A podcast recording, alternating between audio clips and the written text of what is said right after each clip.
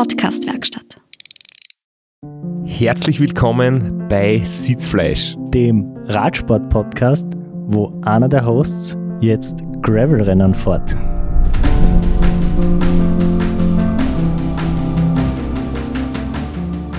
Ich weiß nicht, was du meinst. Ich fahre nicht Gravel-Rennen. Ja, du bist ja auch nicht der einzige Host. Erzähl uns mehr. Nein, es ist, äh, der Opener liegt mir schon so lange auf der Zunge, weil es gibt ja einen anderen Radsport-Podcast, wo auch einer der Hosts Gravel-Rennen fährt. Deswegen, es war kein richtiges Rennen, es war mehr so eine Gravel-Ausfahrt, aber es war sehr schön, es war sehr lustig. Ich habe mich ziemlich, ich habe mir ziemlich die Goschen poliert, wie die jungen Kids auf Insta jetzt sagen. Und ja, ist inzwischen, wenn das rauskommt, ist das schon fünf Wochen her, aber der Opener ist immer aktuell. Kannst du mir jetzt sagen, was der große Unterschied ist zwischen Querfeld-Einrennen, wie man es auch einmal genannt hat, und jetzt heißt ja irgendwie ganz cool Gravel?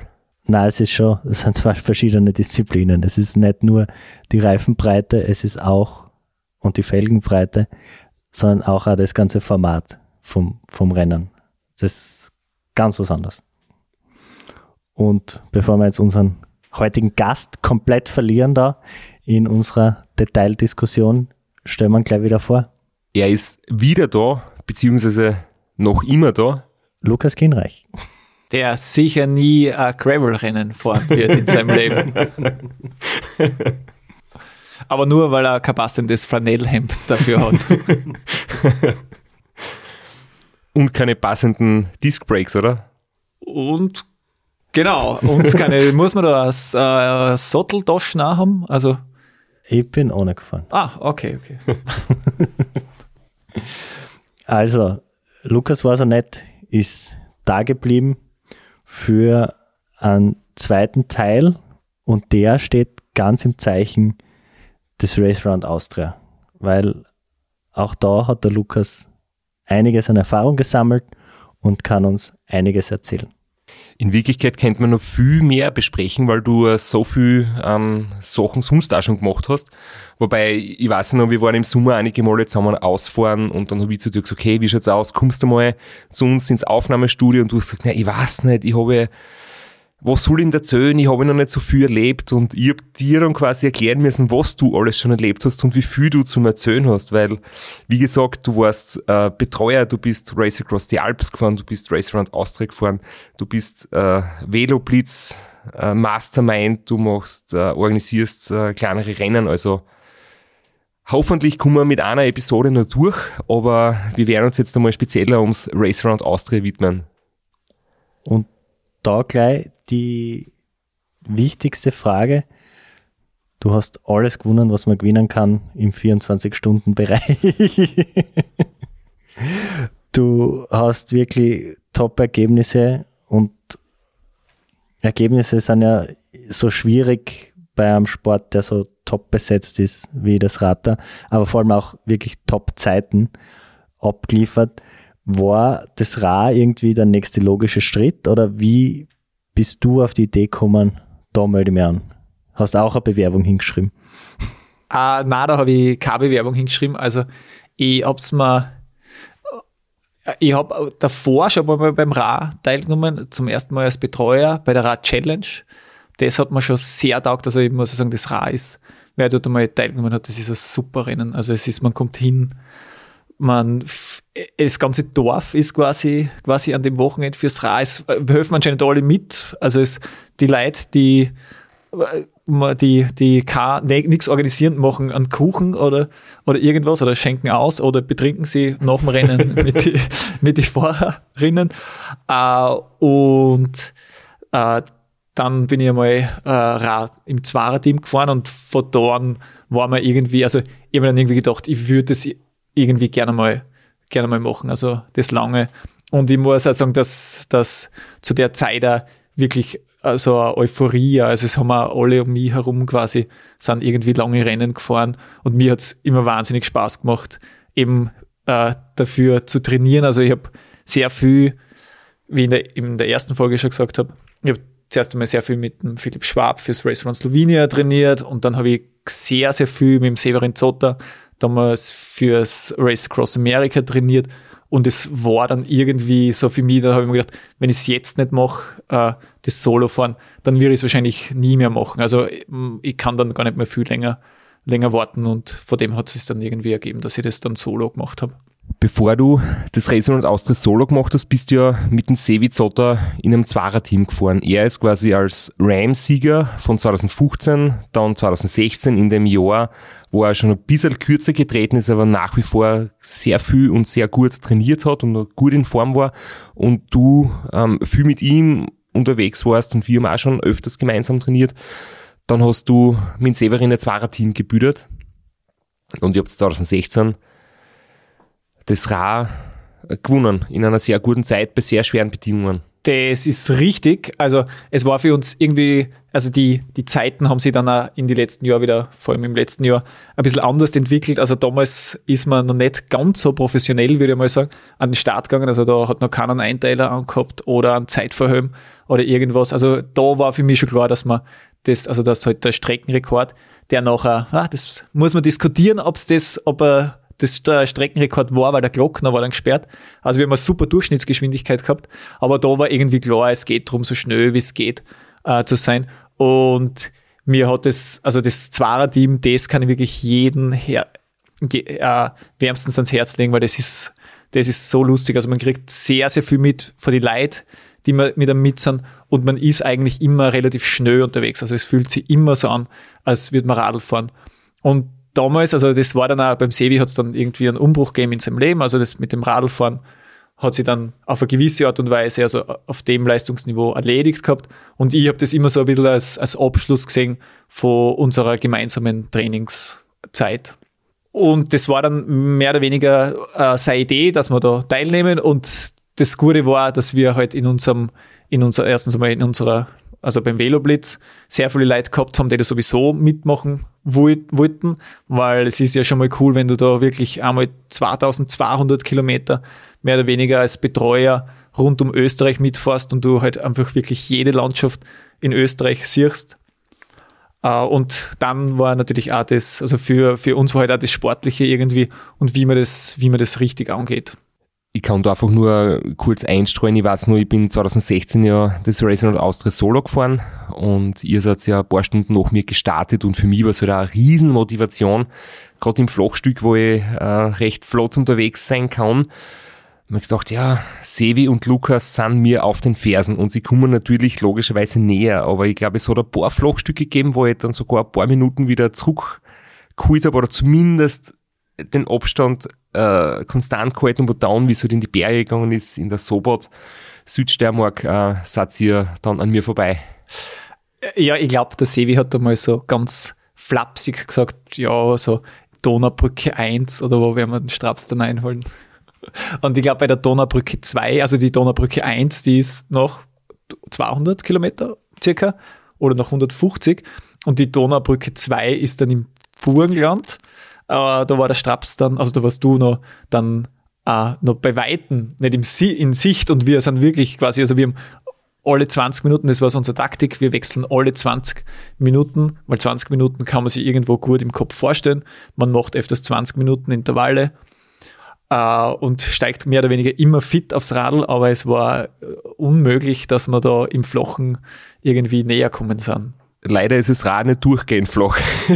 Irgendwann kommen dann die Berge und dann habt ihr, ihr seid ja beide wirklich äh, ganz, ganz gut in den Anstiegen äh, von euren körperlichen Fähigkeiten und dort war natürlich dann mein Vorsprung, den ich tapfer gehalten habe, recht bald dahin. Ja, ich möchte jetzt nicht sagen, dass man Solo einen Vorteil hat, aber man braucht da im Zweirad ein bisschen, bis man reinkommt.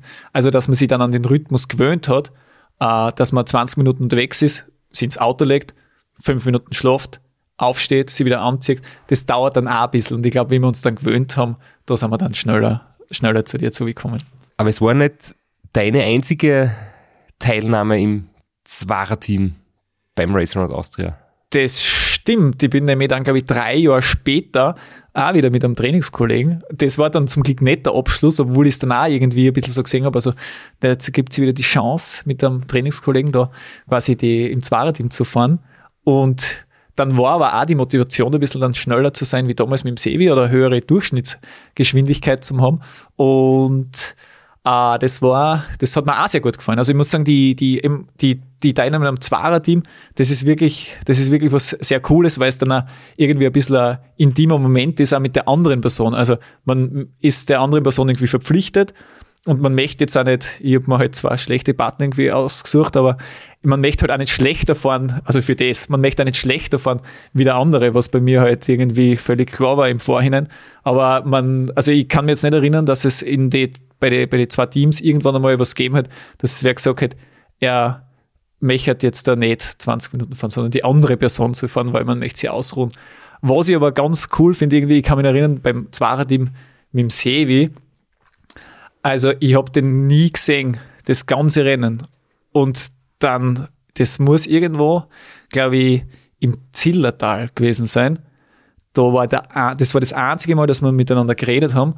Und weil das ganze Team in der Nacht aufs Klo gegangen ist. Und dann stehen wir im Sevi und dann sage ich zu ihm, und wie geht's? und er hat gesagt, ja, super, wie geht's dir? Ja, auch gut.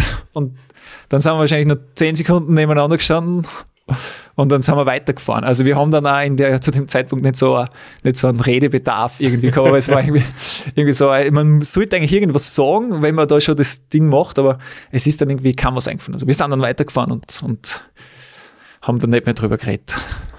Jetzt sollte man vielleicht noch erwähnen, wer dein Partner beim zweiten Mal war, weil ich glaube, das haben wir jetzt noch nicht gehört. Ah, das war mein, mein, mein Bezirkskollege, der auch in 8020 in Graz wohnt, der Christoph Strasser war das damals. Die Konkurrenz in unserem Grazer Stadtbezirk ist ja wahnsinnig hart. Also äh, die Bezirksmeisterschaften zum Beispiel sind ja wahnsinnig hart umkämpft, muss man dazu sagen. Man hört immer nur die großen Erfolge weltweit, Race Across America, Keindorf, was auch immer, aber eigentlich Gries ist ein schweres Pflaster. Also wenn es bergauf gehen würde, wäre ich nicht Bezirksmeister. Beim Zeitfahren wäre ich vielleicht Bezirksmeister.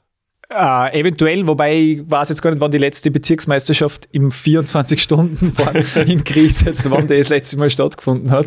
Aber es ist die Dichte jetzt nicht so klar. Also ich brauche ja auch nur auf die andere Straßenseiten umgehen und da wohnt ja dann der Flo direkt. Also es ist schon ganz gut. Vielleicht sollten wir mal eine, eine Krise Bezirksmeisterschaft ausfahren für mich war das damals natürlich ja die, die einzige Erfahrung im Zwarer-Team beim Race Around Austria. Im Vierer-Team bin ich auch schon mal gefahren, ein paar Jahre früher. Und ich habe das gleich empfunden wie du. Es ist äh, körperlich wahnsinnig anstrengend. Wir haben über 100 Mal gewechselt, immer so im 20 bis 30 Minuten Rhythmus. Und was für mich unglaublich war, wie viel man zum Schlafen kommt. Ähm, in die 20 Minuten kommt man fast jede Pause zum Schlafen und ich habe mir eigentlich immer noch gedacht,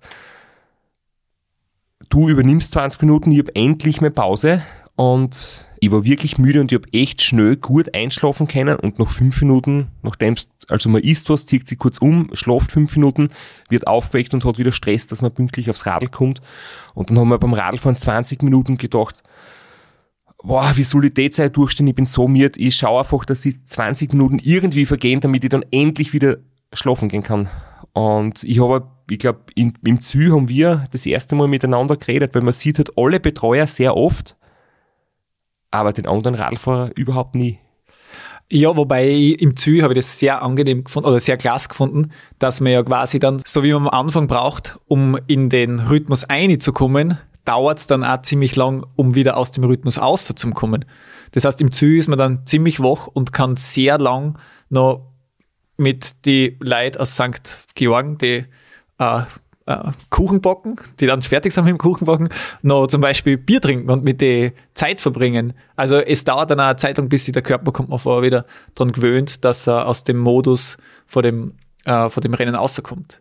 Aber was mir besonders gut gefallen hat an dem Zwarer-Team, also jedes Mal, das habe ich beim Solofahren, äh, ist es halt wirklich ganz anders, aber du kannst dir die Sachen gut einteilen. Also wenn man sich jetzt so Anstiege anschaut wie ein Großglockner, der wie viel Höhenmeter hat? Oder beziehungsweise wie lang fährt man ungefähr auf?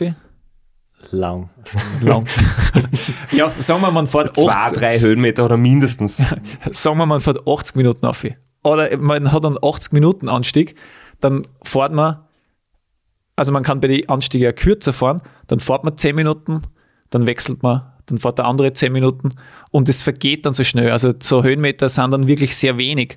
Und so wie bei, also eigentlich bei jeder Teilnahme, glaube ich, beim Race Round Austria, also ich glaube immer beim Race Round Austria regnet es extrem viel, wenn man beim Großglockner ist. Und im Zwarer-Team kann man sich einfach so viel anziehen, wie man will.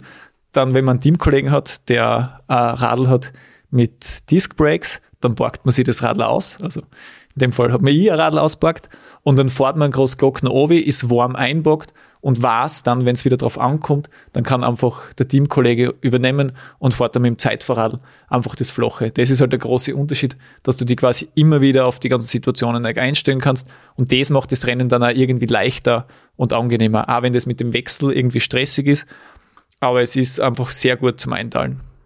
Stressig ist es gerade für die Betreuer, weil ähm, alle 20 Minuten einen Fahrerwechsel zu organisieren, heißt ja, dass eins der Begleitfahrzeuge noch fuhren fährt und äh, das Radl herrichtet und der Fahrer muss bereit sein und dann äh, bleibt dem der eine Fahrer stehen und der zweite fährt weiter.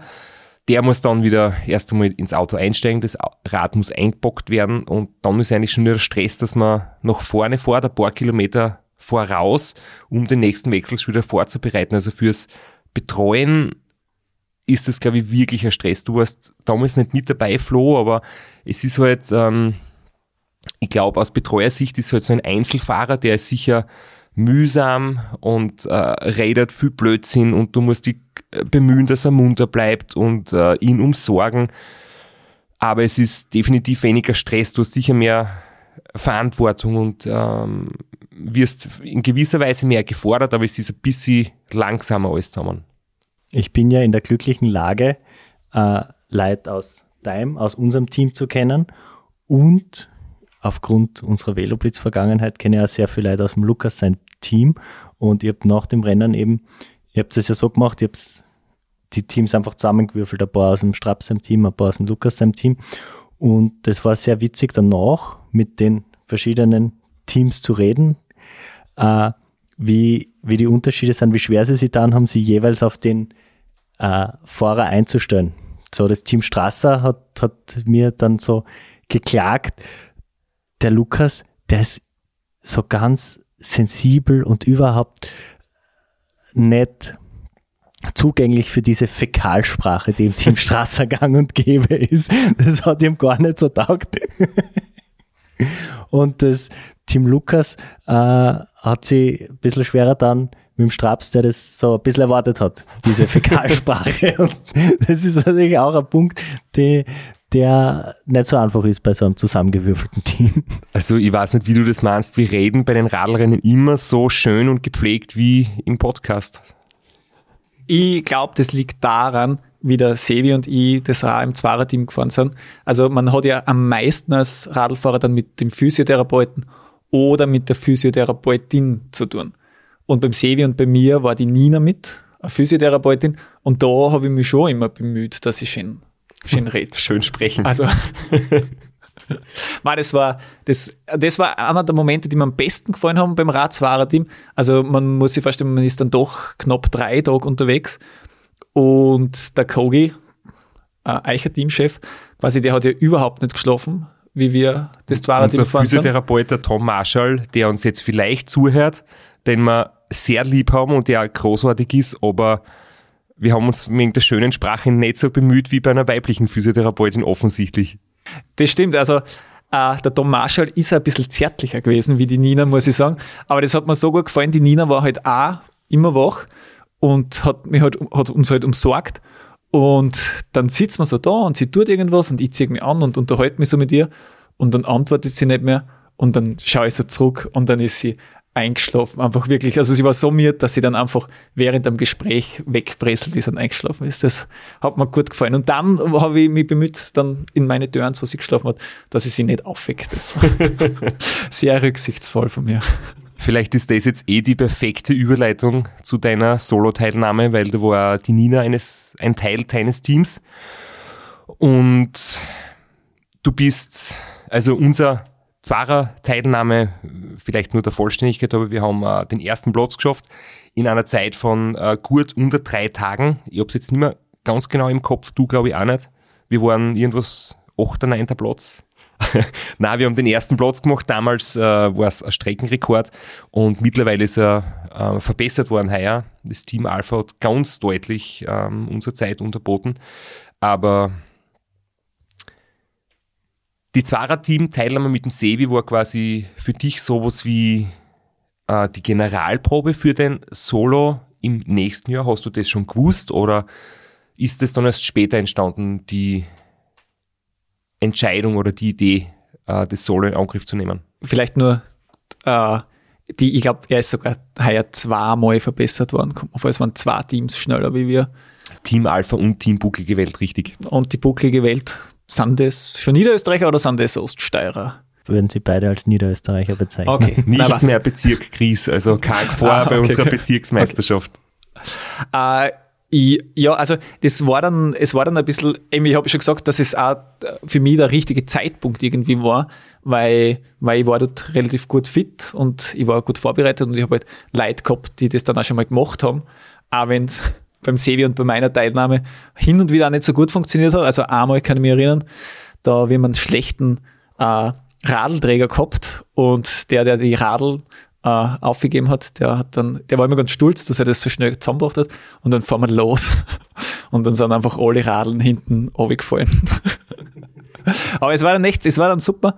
Er hat dann, er, wir sind dann hingegangen und dann hat er gesagt, es ist kein Radl hin, voll super. Dann hat er es wieder draufgehängt und wir haben nie mehr drüber geredet. Bis jetzt. Nein, also, ja, es, ich glaube, es ist dann auch gut, wenn man Fehler macht, wenn man dann auch, dann nicht mehr drauf herumhockt. Also das ist, finde ich, auch ganz gut in so einer, in so einem, in so einem Teamgefüge. Aber um auf das wieder zurückzukommen, äh, es hat dann einfach passt und vor allem muss ich ja sagen, hat sich dann auch für mich eine Möglichkeit ergeben, die sie auch nicht mehr ergeben wird. Ich bin von äh, die haben Quersch Querschuss, äh, äh, hassen die. Das ist so, es waren so zwei Typen, der Christoph und der Christoph oder der Strobel und der Patrick, damit wir es auseinanderhalten können. Und die haben eben äh, mir angeboten, dass sie eine Dokumentation über meine Teilnahme beim Race Round Austria machen.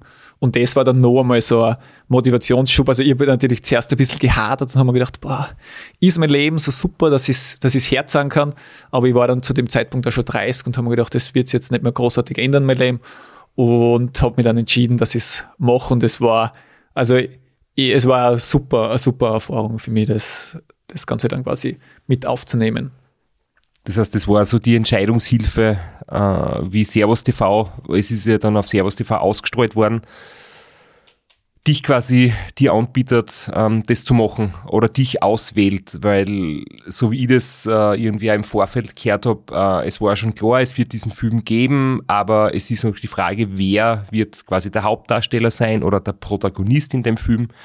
Und das warst dann eben du. Ja, das habe ich gar nicht so mitgekriegt. Also für mich war das immer, die haben mich gefragt und ich habe ja gesagt, aber ich denke mal da irgendwie, es kommen dann auch nicht so oft so Möglichkeiten einfach, einfach von zu, dass man, dass man sowas, dass man sowas machen kann. Also ich habe mehr oder weniger keine Vorleistungen bringen müssen oder irgendwas, sondern die haben einfach gesagt, wir machen das und die zwei Typen, das war ja halt vorher super Zusammenarbeit uh, und dann habe ich mir gedacht, ja, so, passt und Jetzt nehme ich beim Race Round Austria teil. Das heißt, nicht du hast die beworben wie beim Race Across the Alps, sondern die beiden haben sie bei dir beworben, ob sie vielleicht nicht einen Film machen dürfen.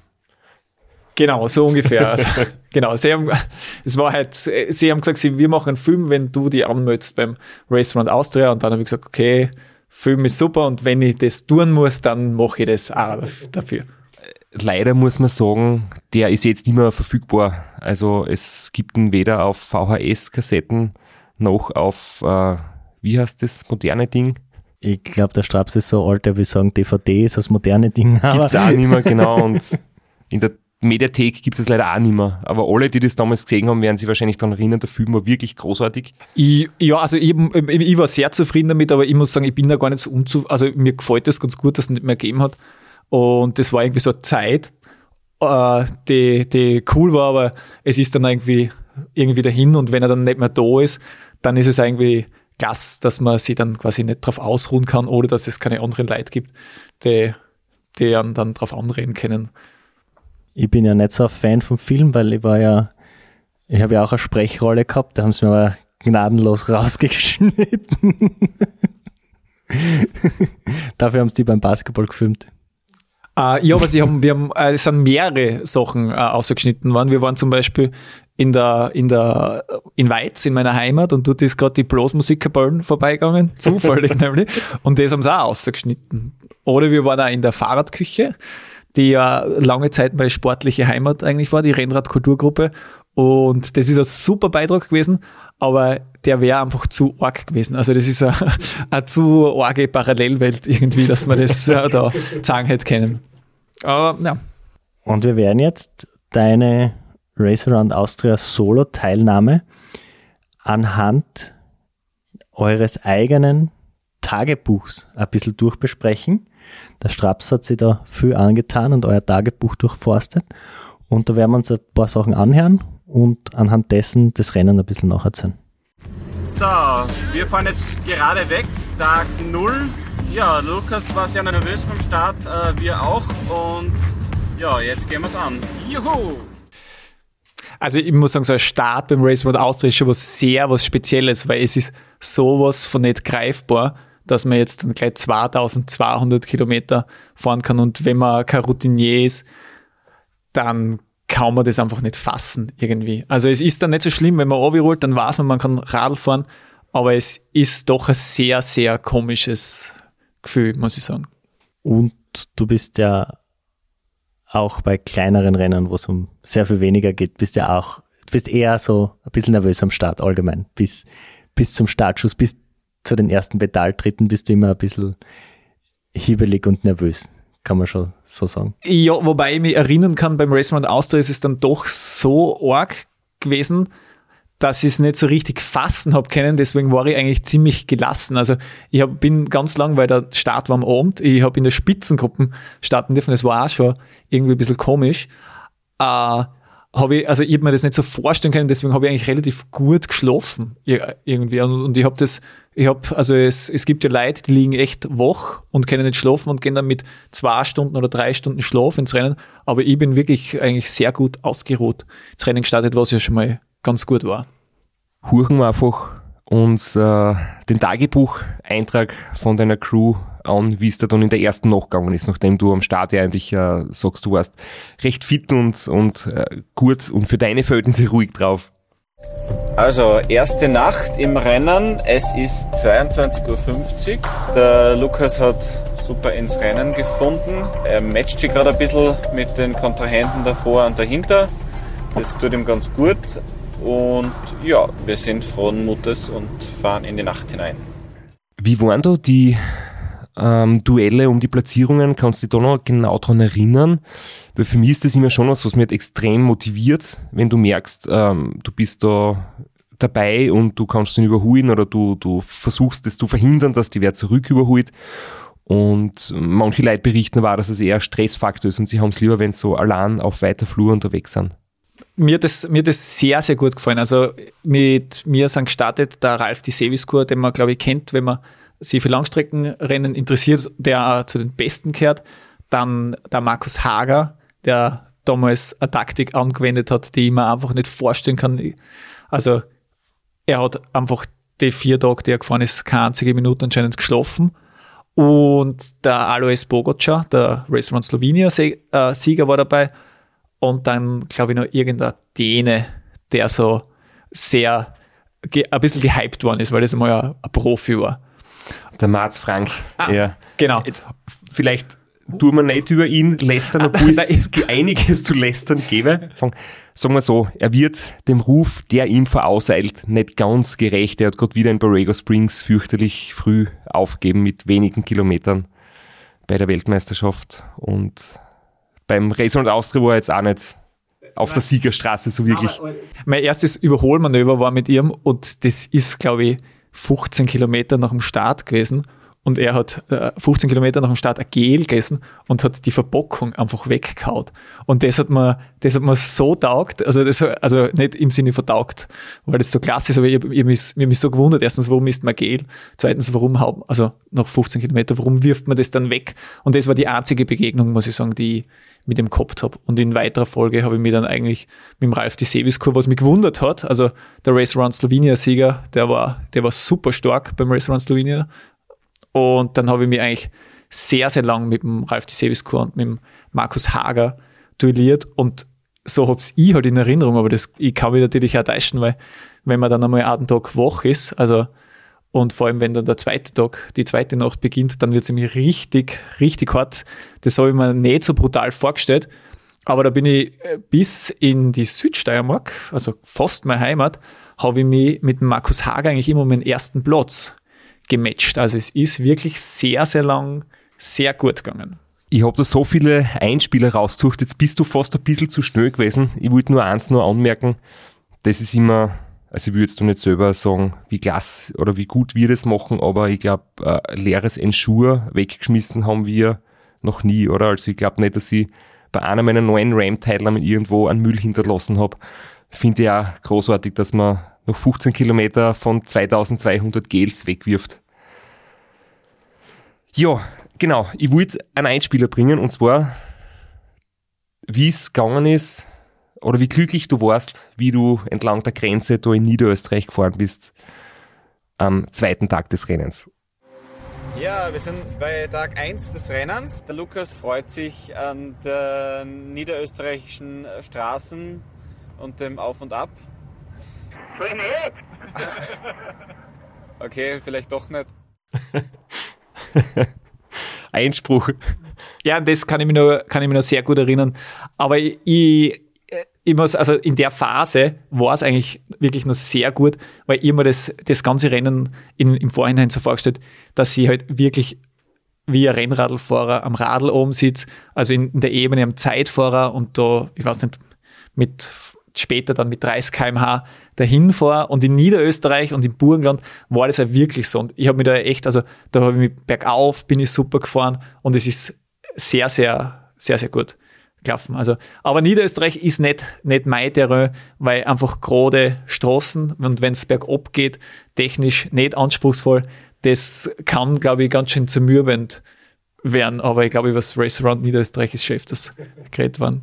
Du bist uns ja wirklich ein bisschen wegmarschiert. Es klingt jetzt so, als hättet ihr euch erst in der Südsteiermark angefangen zu matchen, aber eigentlich habt ihr euch durchgehend gematcht. Unter anderem auch Donaubrücke 2 ein heißes Duell geliefert und das hat ungefähr so gelungen. Passt, Lukas. Alles Gute heute, gell? Mach's gut. See you later. Wahnsinn. Bis gleich. Bis gleich.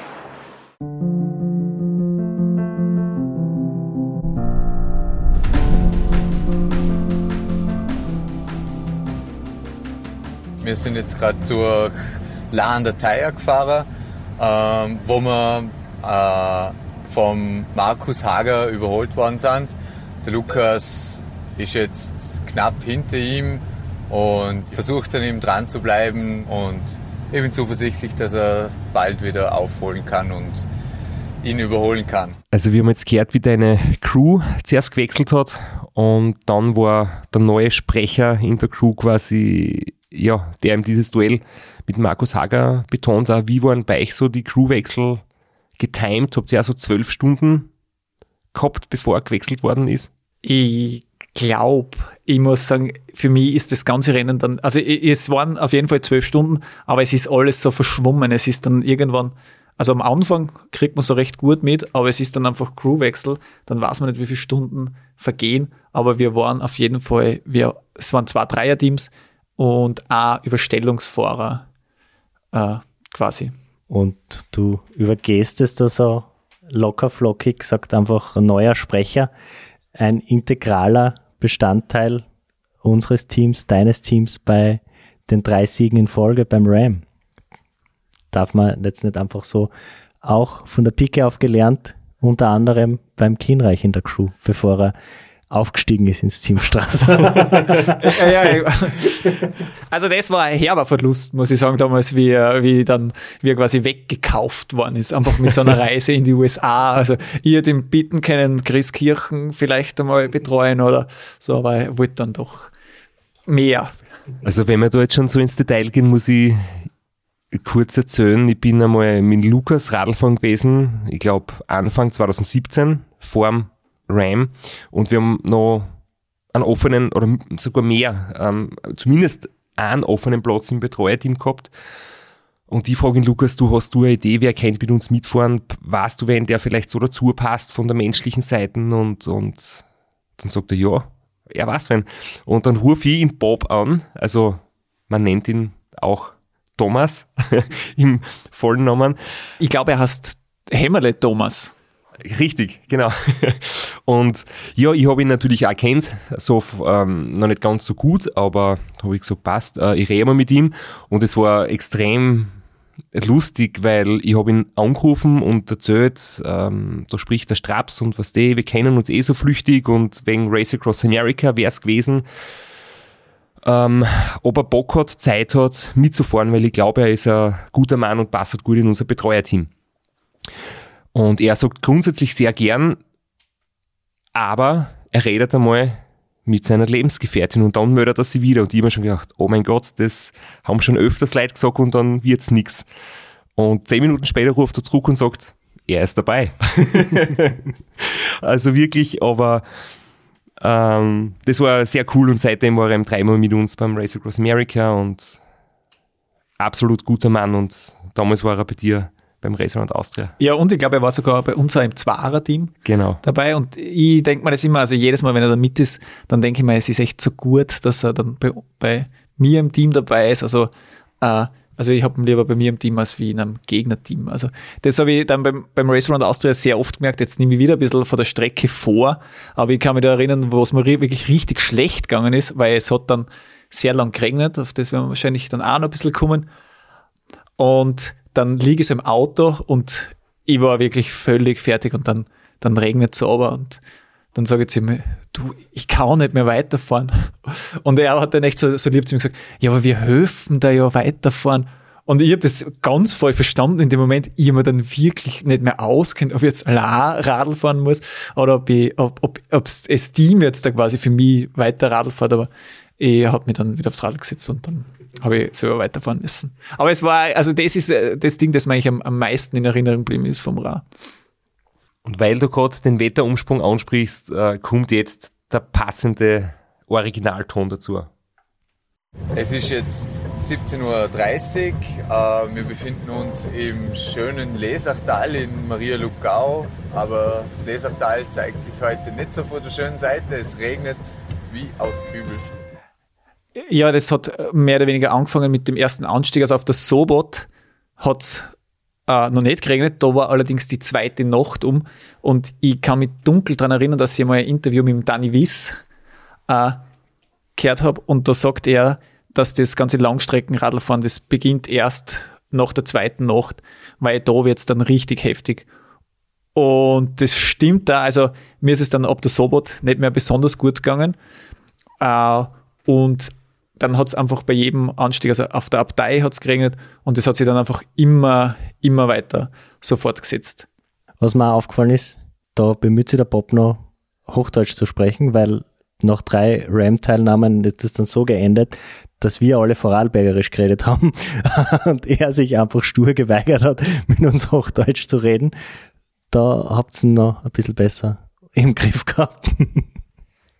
Ja, ich glaube, das war gerade zu der Zeit, wie er in Graz äh, gelebt hat. Ich glaube, da hat er das Vorarlbergerische ein bisschen zurückdrängt und er ist ja dann wieder, oder er wohnt, er lebt ja jetzt wieder in Vorarlberg und da kommt es, glaube ich, ein bisschen wieder mehr aus. Also ich war jetzt da, bin ja mal ein ganzes Wochenende und ich habe eigentlich nichts verstanden, was wir so, so geredet haben. Aber jetzt müssen wir nicht wieder auf das Thema zurückfallen, oder? Dass im Team Strasser die Fäkalsprache herrscht und deswegen. Nein, nein, nein. Das, das Thema haben wir hinter uns, aber äh, was sowohl im Team Strasser als auch im Team Kienreich offensichtlich vorherrscht, ist der feine Gaumen und die gute Kulinarik. Aber was los voll gut wäre? Was wäre voll gut? Der Nussschneckenstickel. Ein Nussschneckenstickerl.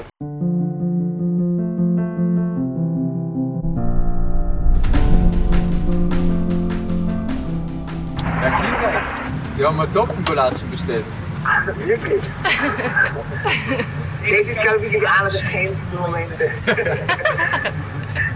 Zumindest bei letzten vier Tagen.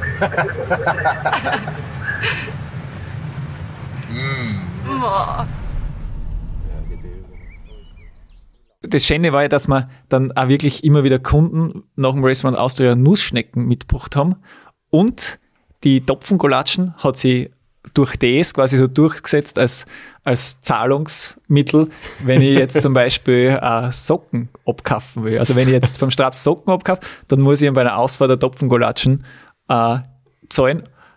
Und wenn ich ihm keine zahle und er, und er hat mir Socken gegeben, dann besteht er darauf, dass ich ihm äh, die Topfengolatschen irgendwann anders zahle. Und das vergisst er nie.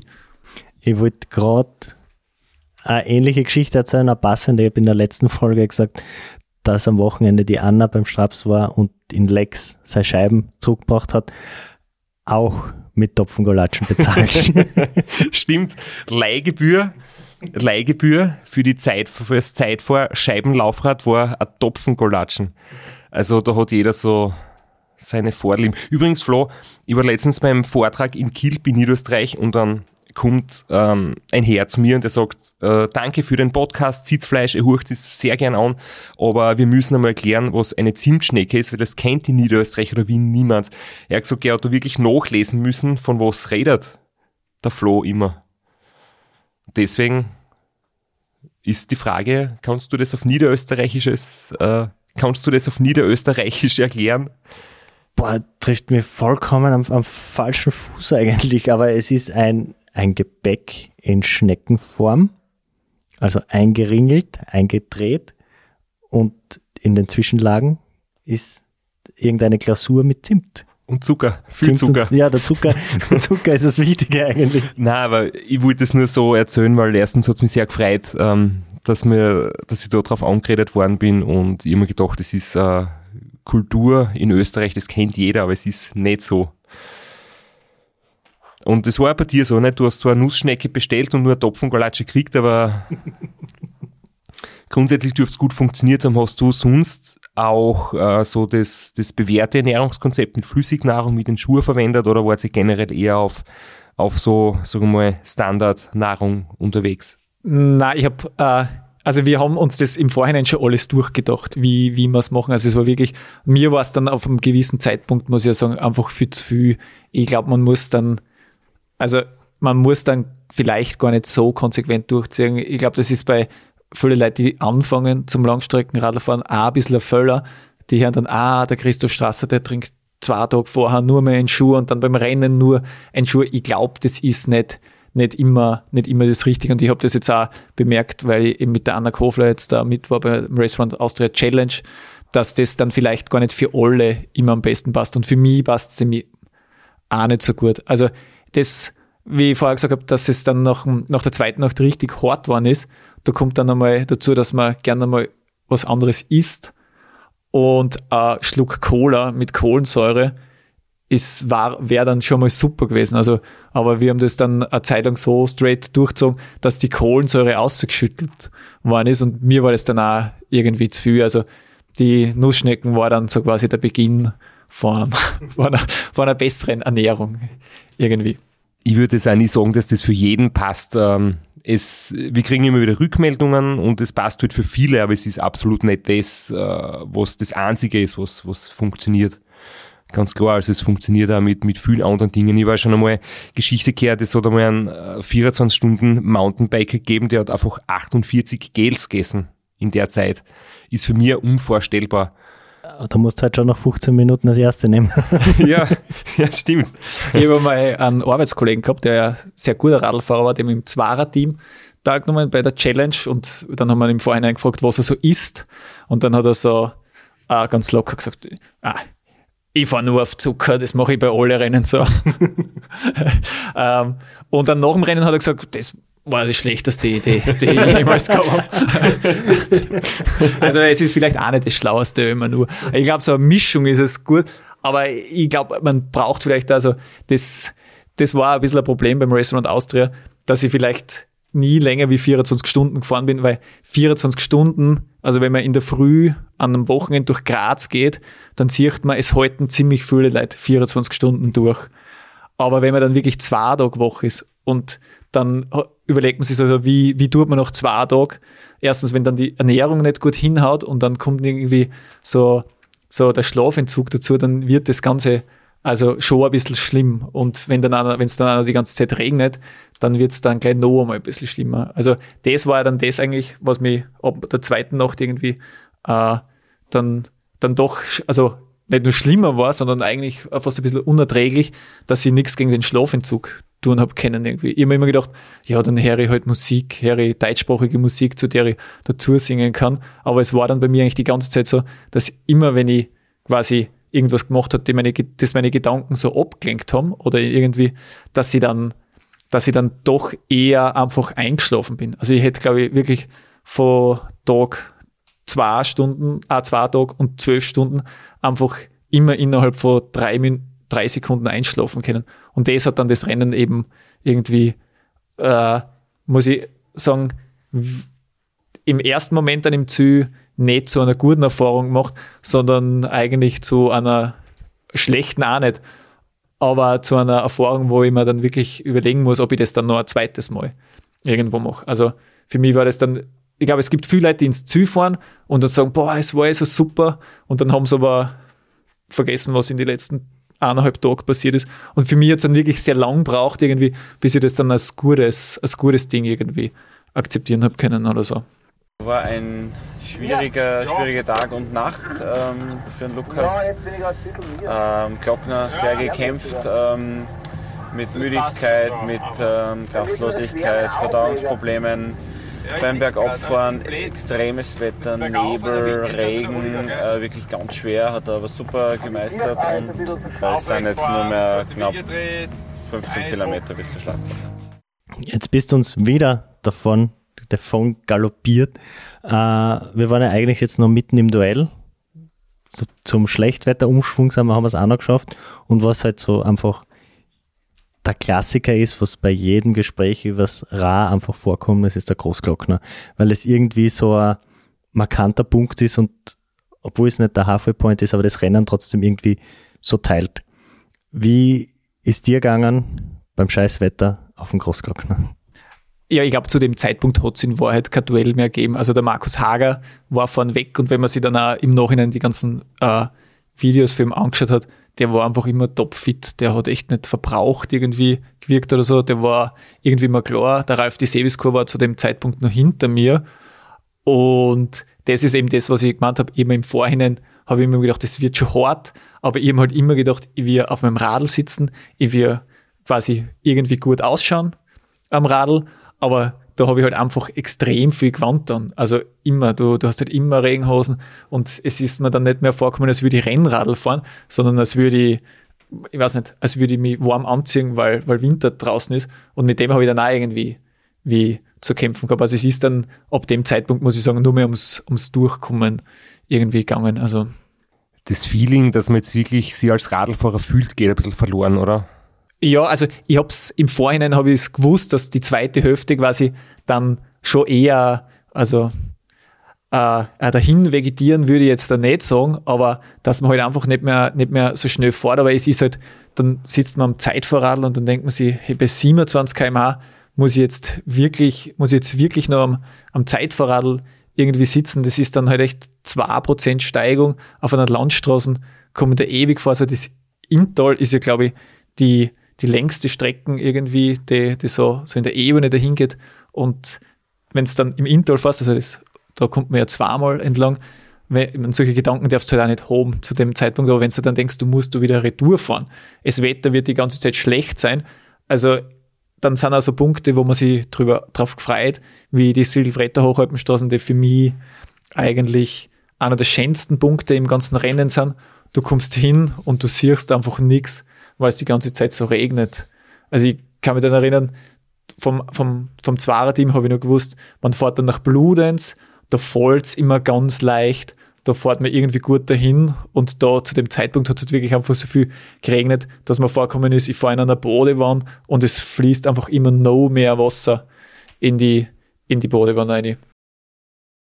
Genau zu der Situation, die du beschreibst, haben wir noch einen Ausschnitt aus eurem Crew-Tagebuch. Wir sind am Kütei, gerade bei der Abfahrt. Ähm, der Lukas hat sich jetzt wirklich tapfer da aufgekämpft, muss man fast sagen.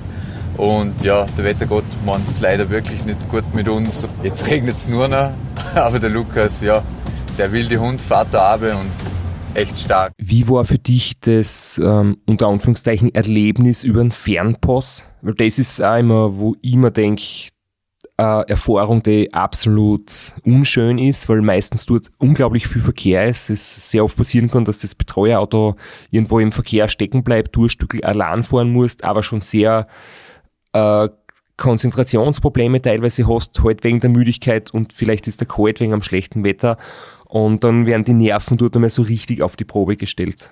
Oder warst du am Fernbus irgendwie in der Nacht, wo wenig los war und irgendwie du gut durchgekommen bist?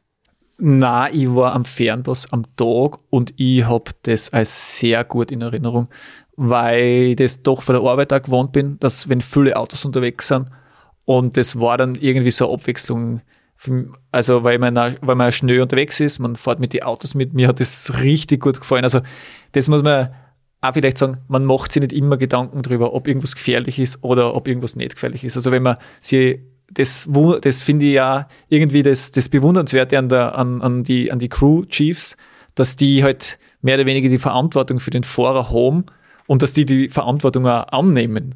Weil wenn du da am Verschienerjoch oder so fährst oder über den Fernbus und du hast wirklich einen Mierdenfahrer, äh, dass die, dass du dann quasi das Vertrauen hast, dass da, dass da alles gut geht. Aber mir hat der Fernbus sehr gut gefallen. Also das war dann wieder so, so ein Moment, ist mir vorgekommen, wo ich ein bisschen aufgelebt bin.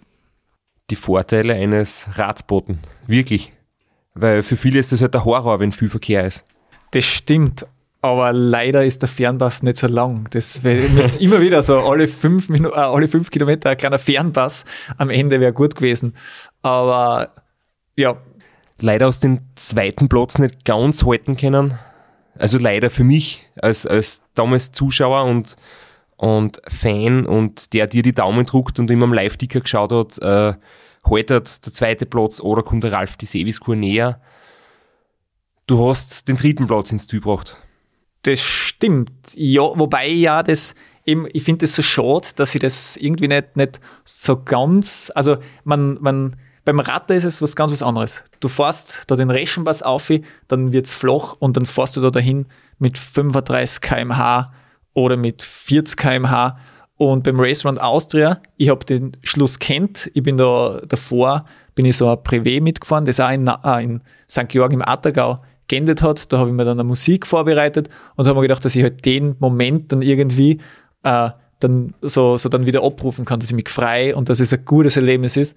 Aber für mich war das wieder hingefahren, bin wirklich äh, sehr schlechtes, also sehr schlechtes. Wie im Züber habe ich mich gefreut, es waren viele Freunde da und das war, war sehr klasse, aber ich habe zum Beispiel nichts essen können, weil mein Mund so offen war.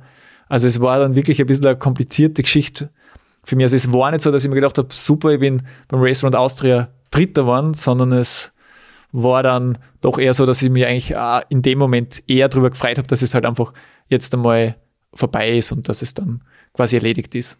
Was jetzt ein bisschen untergegangen ist, wir wollten die jetzt nicht unterbrechen, weil es auch sehr persönlich war, aber sehr, sehr ausdrucksstark und was auch den Podcast bei uns ausmacht, wenn jemand so über seine Erfahrungen bei solchen Rennen spricht. Aber ein bisschen untergegangen ist jetzt das Duell um Platz 3 und Platz 2 zwischen dir und dem Ralf die Seviskur und ich habe das noch so, so ein bisschen im Kopf, aber vielleicht musst du selber ein bisschen über das Duell erzählen. Also äh, beim Ralf die es immer wieder äh, Überholmanöver gegeben und die waren für mich im Rennen teilweise wirklich sehr kurios. Ich kann mich erinnern, wie ich im Burgenland immer mal überholt habe, da steht er vor seinem Wohnmobil und isst ein Semmel. Und dann habe ich mir gedacht, warum macht er das? Warum steht er da und isst ein Semmel? Warum setzt er sich nicht hin oder legt sie hin? Und das Allerkurioseste für mich war dann, ich fahre vom Kütei Ovi und dann sagt mir äh, mein Teamchef, du hast jetzt gerade wieder den Ralf die Seviskur überholt. Und dann habe ich gesagt, ja, ich habe aber nicht gesehen. Und zehn Minuten später erzählen sie mir, dass der Ralf die Seviskur gerade ein Foto auf Facebook gepostet hat, wo er in einem Gasthaus sitzt und ein Schnitzel isst. uh, und er hat mich dann aber wieder zurücküberholt. Also, wo wir wieder beim vorigen Thema wären, dass man es nicht so streng sehen braucht mit der Ernährung, um schnell Radl zu fahren. Stell dir vor, er hätte das Schnitzel noch gegessen während dem Fahren, Das was da ich, möglich gewesen wäre. aber das hätte ich besser verstanden, weil ich glaube, wenn ich ihn in ein Gasthaus gesetzt hätte und der Schnitzel gegessen hätte, dann wäre ich, glaube ich, nicht mehr aufstehen. Dann hätte ich ja Nachspeise auch noch gegessen, vielleicht ein Zimtschnecken oder irgendwas. Bei unserer Bikepacking-Reise haben wir diesen Fehler genau einmal gemacht, dass wir uns zu Mittag eingesetzt haben und richtig gegessen haben. Weil die restlichen 50 Kilometer an dem Tag am Nachmittag waren die Hölle. Würde ich, also ich würde es nicht empfehlen. Ich habe da eigentlich noch vorbereitet die Zieleinfahrt, besser gesagt die letzten Kilometer aus Sicht deines Teams. Wollen wir uns das noch anhören oder ist es jetzt schon zu spät? Es ist nie zu spät. Der Lukas radelt St. Georgen entgegen. Er legt sich nochmal auf den Aufleger. Schaut super aus vom Auto. Wir haben noch Lukas, die letzten 10 12 Kilometer. Kilometer bis St. Georgen.